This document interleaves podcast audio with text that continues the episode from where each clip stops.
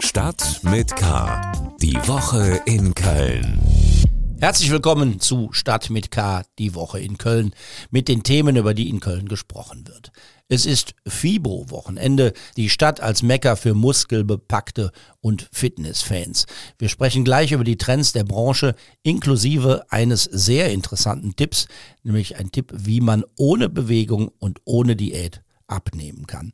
Das geht. Dazu gleich mehr. Mein Name ist Helmut Frankenberg und das sind weitere Themen der Episode 344 von Stadt mit K. Cannabis-Legalisierung. Was halten die Kölner von den Plänen der Regierung? Idee für den Nahverkehr mit der Seilbahn kreuz und quer über den Rhein. Comeback der 80er auf Rollschuhen in die Disco. Thema der Woche. Wir wollen kein Problem schaffen, sondern ein ungelöstes Problem wollen wir helfen zu lösen. Niemand soll mehr bei Dealern kaufen müssen, ohne zu wissen, was man sich da einhandelt. Damit entziehen wir auch der, der organisierten Kriminalität in dem Bereich den Boden, die ja selbst vor Kindern und Jugendlichen äh, sich nicht zurückhalten und keine Skrupel haben. In dieser Woche hat der Gesundheitsminister und Kölner Bundestagsabgeordnete Karl Lauterbach zusammen mit Landwirtschaftsminister Cem Özdemir die Pläne zur Legalisierung von Cannabis vorgestellt. Es wird nicht die ganz große Freigabe, die die Parteien der Bundesregierung ursprünglich vorhatten, so lässt die Vertrags- und Gesetzeslage in der Europäischen Union offenbar nicht den Verkauf in Geschäften zu. Eine Freigabe Light könnte man das Projekt nun also nennen. Menschen sollen sich in gemeinnützigen Cannabis Social Clubs zusammenschließen können. Außerdem wird es erlaubt sein, drei Pflanzen zu Hause zu hegen, zu pflegen und abzuernten. Laura Ostender hat sich auf Kölner Straßen und Plätzen umgehört. Wie ist die Meinung der Kölnerinnen und Kölner zum Plan der Regierung? Würden sie zu Hause selbst etwas anpflanzen? Ich würde keine Pflanzen aufstellen. Äh, ich sehe es kritisch, aber befürworte es für Kranke. Ich wäre eher dafür, also, ähm, weil es wird ähm, kriminalisiert im Endeffekt der Konsum und auch der Besitz. Und äh, da gibt es äh, härtere Drogen oder auch Alkohol, was für einen Schaden er einrichtet selbst.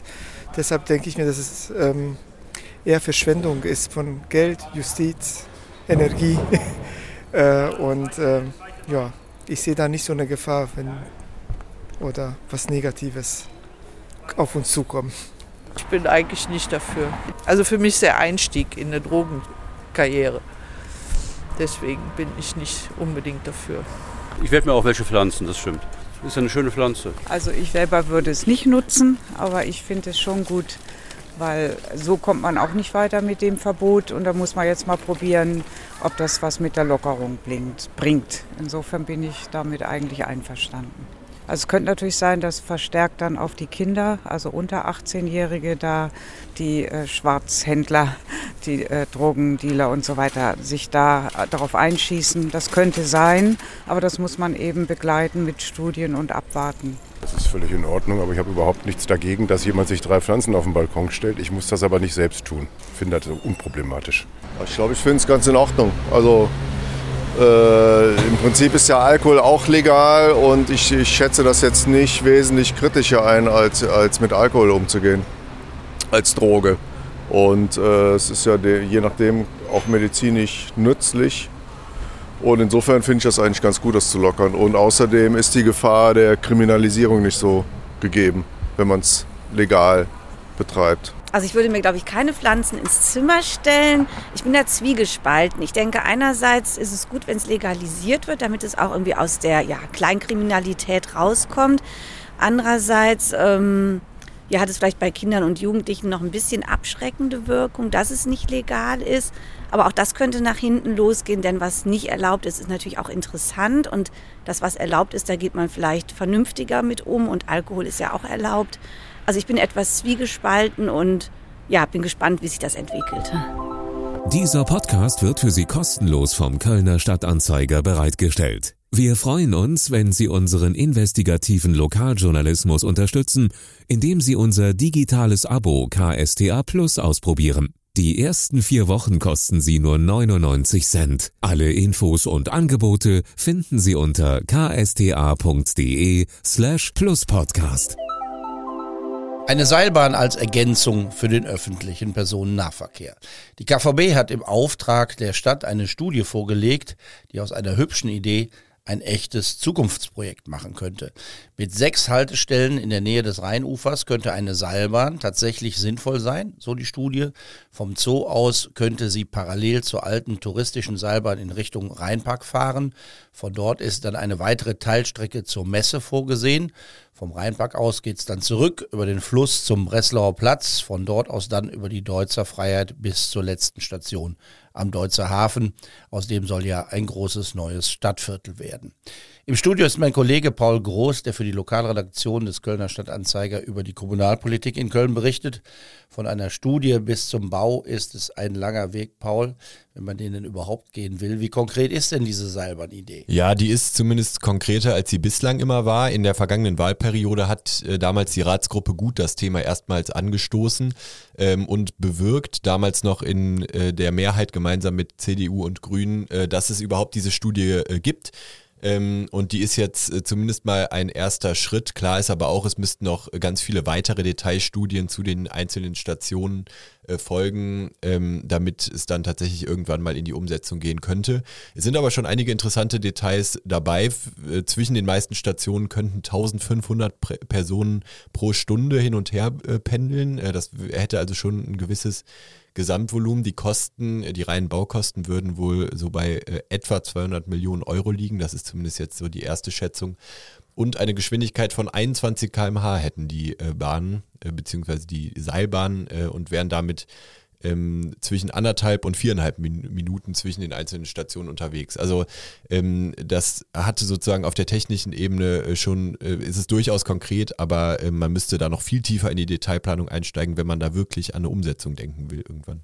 Was sagen denn die Parteien im Rathaus zu der Seilbahn-Idee? Ja, die sind noch einigermaßen unentschlossen ähm, und äh, fordern jetzt aber äh, immerhin auch weitere Studien ein. Äh, also sind der Idee äh, jetzt mit Blick auf diese erste 123 Seiten äh, lange Machbarkeitsstudie ähm, stehen der Idee jetzt durchaus tendenziell optimistisch gegenüber, aber ähm, ja, von einem Beschluss äh, ist man da noch ganz, ganz weit entfernt. Ähm, die FDP zum Beispiel hat gefordert, dass es einen Vergleich äh, bräuchte zwischen den Wasserbussen, die ja ebenfalls gerade in Planung sind, und diesen Seilbahnen, ähm, dass man eben sagt, äh, eins der beiden äh, Verkehrsmittel müsste ausreichen, um die Kapazitäten in der Innenstadt zu erhöhen. Das ist ja das Ziel der ganzen Sache. Es ist tatsächlich zu erwarten, dass nur eines dieser beiden Projekte umgesetzt wird und nicht beide, äh, weil so viel Bedarf wohl gar nicht da ist. Also es ist schon eine Konkurrenz zu den Wasserbussen, ist ja auch eine schöne Idee. Wir wissen ja, in Köln ist so manches schon geplant worden und beschlossen worden, das dann aber doch nicht kommt. Es gibt seit vielen Jahren auch den Beschluss, zwei neue Brücken zu bauen über den Rhein für Fußgänger und Radfahrer. Ist die Seilbahn auch zu diesen Plänen eine Konkurrenz? Ja, eine Konkurrenz würde ich nicht unbedingt sagen, aber dass diese Brücken bislang äh, nicht umgesetzt äh, sind äh, und noch nicht äh, konkret in der Planung sind, hat, äh, spielt da durchaus mit rein. Ähm, wenn man auch mit Experten zu dem Thema spricht, äh, sagen die, Köln hat ziemlich wenige Brücken im Vergleich zu anderen Metropolen derselben Größe ähm, und hat sozusagen eine Notwendigkeit, auf irgendwelchen Wegen die Kapazitäten für die Überquerung des Rheins zu erhöhen. Ähm, so, und da äh, spielt natürlich schon mit rein, äh, wenn es wenige Brücken gibt, dann äh, ist die Idee von solchen Seilbahnen potenziell natürlich attraktiver. Ähm, aber äh, wie gesagt, ob das dann am Ende wirklich als realistische Alternative in Betracht äh, kommt, da sind noch ganz viele Variablen im Spiel und vor allem äh, muss da noch viel mehr Detailplanung passieren, bis man die Frage wirklich wird beantworten können. Herzlichen Dank, Paul Groß, über die Studie der KVB über den Bau einer Seilbahn entlang des Rheins zur Ergänzung des Kölner Nahverkehrsangebots. Was sonst wichtig war. Wann kommt er endlich, der Frühling? Das Wetter in den vergangenen Tagen war gruselig und am Mittwoch gab es dazu auch noch einen echten wilden Hausrüttler. So nennt man Blitze, die eine Stärke von mehr als 100.000 Ampere erreichen. Der Kölner Blitz soll sogar 200 Ampere stark gewesen sein, als er in der Nähe des Nieler Hafens einschlug. Das ist 20 mal so viel wie bei einem normalen Blitz. Es blieb bei einem sehr lauten Knall des wilden Hausrüttlers. Das Wetter könnte besser werden. Schön wäre, wenn sich das Wetter des heutigen Freitags ein bisschen verstetigen könnte. Das Wochenende wird wettertechnisch aber weiter eher bescheiden sein. Ab Dienstag soll es dann aber steil bergauf gehen. Was gab es noch diese Woche? Die Polizei beklagt einen Anstieg der Jugendkriminalität. Besonders hoch ist dieser Anstieg in Köln bei der Straßenkriminalität. In New York wird ein Werk des Kölner Künstlers Gerhard Richter versteigert für einen Schätzpreis von sage und schreibe bis zu 23 Millionen Euro. Person der Woche. Wir schenken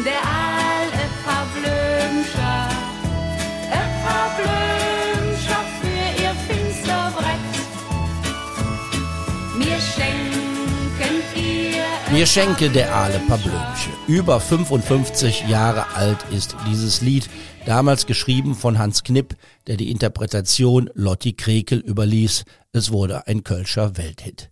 In dieser Woche ist Lotti Krekel im Alter von 81 Jahren gestorben. Sie war eine große und sie war vor allem eine äußerst sympathische in ihrer Zunft. Laura Ostender über Lotti Krekel. Lotti Krekel war bis ins hohe Alter vielseitig aktiv. Als Schauspielerin, Sängerin, Karnevalistin und Moderatorin. Ihre Karriere begann 1947, früher als bei den meisten Influencern heutzutage, im Kinderfunk des WDR. Das erste Gehalt der damals Fünfjährigen bestand aus einer Tüte Bonbons, Limonade und einem Freifahrtschein für die Straßenbahn. Bei dieser Arbeit traf sie auch auf Willi Millowitsch, selbst eine Kölner Institution im Kulturbereich und natürlich auch im Karneval. Mit ihm und in seinem Theater erreichte Lotti Krekel in der Nachkriegszeit Einschaltquoten von 85 Prozent im Fernsehen. Zuschauerzahlen, die sich heute niemand mehr vorstellen kann. Nach einem Bruch mit ihm moderierte Krekel in den 70ern die karnevalistische Hitparade. Sie selbst sang auch und zwei ihrer Lieder sind Allzeithits im Kölner Karneval geworden.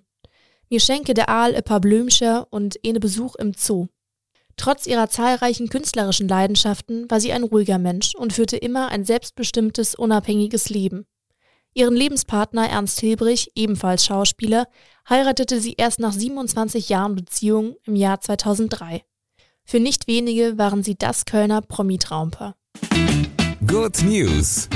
Die 80er Jahre sind offenbar wieder schwer in und so feiert eine fast vergessene Freizeitbeschäftigung in Köln ein Comeback. Hier gibt es die zurzeit einzige täglich geöffnete Rollschuh-Disco in Deutschland. Annika Müller hat sich das mal an einem Samstagnachmittag angeschaut. Eine Zeitreise zurück in die 80er, die kann man jetzt ganz einfach in Köln, genauer gesagt in der Vogelsanger Straße machen. Da gibt's nämlich seit einer Weile eine Rollschuh-Disco. Das Konzept von dem Ganzen mit Partylicht und DJ im Kreis fahren und wer es kann, der kann natürlich auch auf den Rollen tanzen. Alkohol gibt es dabei nicht. Die neue Rollschuh-Disco, die passt nicht so ganz in die Nachbarschaft. Wer das erste Mal vor dem Gebäude in der Vogelsanger Straße steht, der merkt eigentlich nur durch ein Schild neben der Tür und die Musik, die von innen rausdröhnt, dass er tatsächlich vor dem Rollers Club steht. Im engen Treppenhaus drängelt sich samstags auch schon mal die Schlange von unten bis zur Rollschuhausgabe im ersten Stock hoch. Direkt daneben ist die 400 Quadratmeter große Tanzfläche. Die Musik zwischen Take on Me von Aha und Stay von Justin Bieber ist eigentlich alles dabei. Wir spielen schon viel 80er, definitiv, äh, weil, weil der Klang der 80er einfach sehr geil zu, dieser, zu diesem ganzen Lifestyle passt und weil wir auch da die Rollschuh, äh, den Rollschuh-Peak hatten. Aber wie man sieht, kann man auch super zu anderen Sachen Rollschuh fahren. Ismail Bulachmal ist für die Musik im Rollers Club zuständig. Zusammen mit seinem Partner Hamza Haimami hat er vergangenes Jahr beschlossen, eine Rollschuh-Disco zu eröffnen. Und das, obwohl er selbst nicht einmal Rollschuh laufen konnte. Mittlerweile hätte er aber ein bisschen geübt und er hat auch ein paar Tipps für Anfänger parat. Als allererstes ähm, die Schuhe richtig gut zuschnüren. Danach nur am Rand tanzen, das ist beim Schwimmen, immer schön am Rand schwimmen. Und dann äh, Schutzkleidung anziehen. Besonders wichtig ist wohl der Tipp, am Rand zu fahren, gerade wenn es voll wird. Und ein weiterer Tipp, es gibt zwar keinen Dresscode, aber enge sportliche Klamotten werden empfohlen. Die 80er Jahre Schlaghose kann also zu Hause bleiben. Unter der Woche ist die Rollschuh-Disco bis 22 Uhr geöffnet, freitags und samstags bis 2 Uhr nachts. Zwei Stunden kosten für Erwachsene 10 Euro, für Kinder 7. Dazu kommen noch 5 Euro für die Rollschuhe. Wer am Wochenende zu später Stunde Rollschuh laufen möchte, muss noch etwas tiefer in die Tasche greifen. Ein Clubticket kostet 20 Euro. Bis Sonntag ist Köln ein Treffpunkt für Bodybuilder und Fitness-Influencerinnen, aber auch für die Vertreter einer Branche, die seit Jahren boomt. Bei der Kölner Fitnessmesse Fibro geht es um die Trends der Branche, um Gesundheit, Wellness, aber auch um Sportmedizin, Ernährung und Physiotherapie. Rund 870 Aussteller sind in neun Messehallen vertreten. In den Zeiten vor Corona lockte die Messe fast 150.000 Besucherinnen und Besucher. Ob in diesem Jahr wieder ähnliche Zahlen erreicht werden können, werden wir nächste Woche wissen. Mein Kollege Moritz Wüst hat sich auf der FIBO umgesehen und mal nach den neuesten Trends Ausschau gehalten. Er ist uns jetzt zugeschaltet. Moritz, ein Hersteller hat ein Gerät mitgebracht, das den Namen Live Cube trägt. Das klingt sehr vielversprechend. Bist du drin gewesen und dann als neuer Mensch wieder rausgekommen? Ich habe das Ganze tatsächlich nicht selbst ausprobiert. Vor dem Stand war da dann doch einiges los, aber ich habe es für uns mal beobachtet. Äh, prinzipiell sieht der Live Cube nämlich aus wie eine sehr futuristische Saunakabine. Nur wird es da drin eben richtig frostig und das ist noch ziemlich untertrieben. Der Live Cube erzeugt nämlich Temperaturen von bis zu minus 110 Grad Celsius. Ähm, ja, wieso sollte man sich sowas freiwillig antun? Das Ganze ist eben Teil einer Methode, die sich Kryotherapie nennt und das dient der Regeneration, kann Entzündungen hemmen und Schwellungen und kann aber auch bei Gelenkschmerzen und generell Schmerzen aller Art helfen. Ähm, es wird sogar in der Therapie für Schlafstörungen, Migräne und Autoimmunerkrankungen immer mehr angewendet und hilft da auch weiter. Im Allgemeinen ist das Ganze auch sehr gut verträglich für Menschen in wirklich allen Altersgruppen. Nur bei schweren Herz-Kreislauf-Erkrankungen sollte man da ein bisschen drauf achten. Das ist ja aber auch bei der Sauna genauso. Tatsächlich nutzen Hollywood-Stars auch Kältekammern ähm, gerne dafür, ihre Figur zu halten und abzunehmen. Und das liegt daran, dass man eben bei einem Durchgang, der so ungefähr drei Minuten dauert, fast 700 Kalorien verbrennen kann. Das klingt interessant. 700 Kalorien bei minus 110 Grad. So kann man ohne Diät und ganz ohne Bewegung abnehmen. Ein weiteres großes Thema, über das zurzeit alle reden, ist die künstliche Intelligenz. Welche Rolle spielt die digitale Technik im Fitnessbereich? Tatsächlich wird der Sportmarkt ja eigentlich schon so richtig digitalisiert, seitdem es diese ganzen Tracking-Armbänder äh, gibt und man auch Kalorien mit Apps zählen kann. Ein paar Unternehmen haben jetzt auf der FIBO da nochmal herausgestochen. Äh, eine App zum Beispiel basiert eigentlich nur auf der simplen Idee, dass man eben direkt in der Umgebung einen Trainer oder eine Trainerin finden kann. Ganz egal aus welcher Sportart dabei. Und über die App, äh, die Get Your Coach heißt, kann man sich dann jemanden aus über 120 Sportarten aussuchen und dann auch über die App in Kontakt treten. Eine andere App benutzt tatsächlich äh, künstliche Intelligenz, wie du es angesprochen hattest. Da werden einem nämlich Rezepte, die genau auf meine sportlichen Bedürfnisse zutreffen, vorgeschlagen. Die App heißt Race Fuel und basiert laut eigenen Angaben auf einer unfassbar großen Datengrundlage aus über 100 Millionen Wettkampfdaten von Ausdauersportlern. Du hast eine Neuerung entdeckt, die Bewegung in eine ziemlich bewegungslose Tätigkeit bringen will. Exergaming nennt sich das Ganze. Genau, das ist nämlich der große Schwerpunkt in diesem Jahr.